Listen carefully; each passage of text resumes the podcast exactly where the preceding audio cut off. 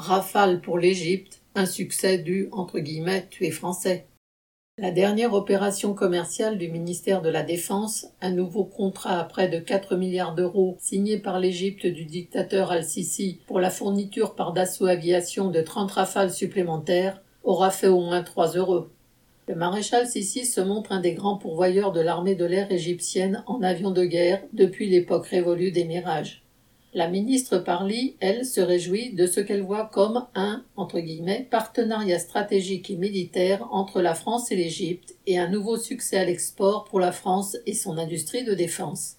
Enfin, Dassault Aviation remplit son carnet de commandes pour trois ans et empoche 3,75 milliards d'euros, ses collègues MBDA et Safran Électronique et Défense obtenant pour leur part une commande de 200 millions. Déjà à la tête de 24 autres rafales financées par l'Arabie saoudite, le régime égyptien pourrait cette fois compter sur un prêt sur 10 ans de quatre grandes banques, le Crédit Agricole, la Société Générale, BNP Paribas et le CIC, garantis à 85% par l'État français.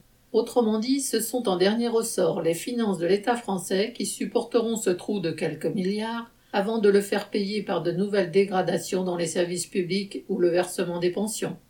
Préparée par une visite de Macron au Caire en janvier 2019, la négociation avait connu un léger froid lorsque le président français avait timidement fait allusion au respect des droits de l'homme. Le nuage avait été chassé par la remise de la Grand Croix de la Légion d'honneur à Sissi en décembre 2020.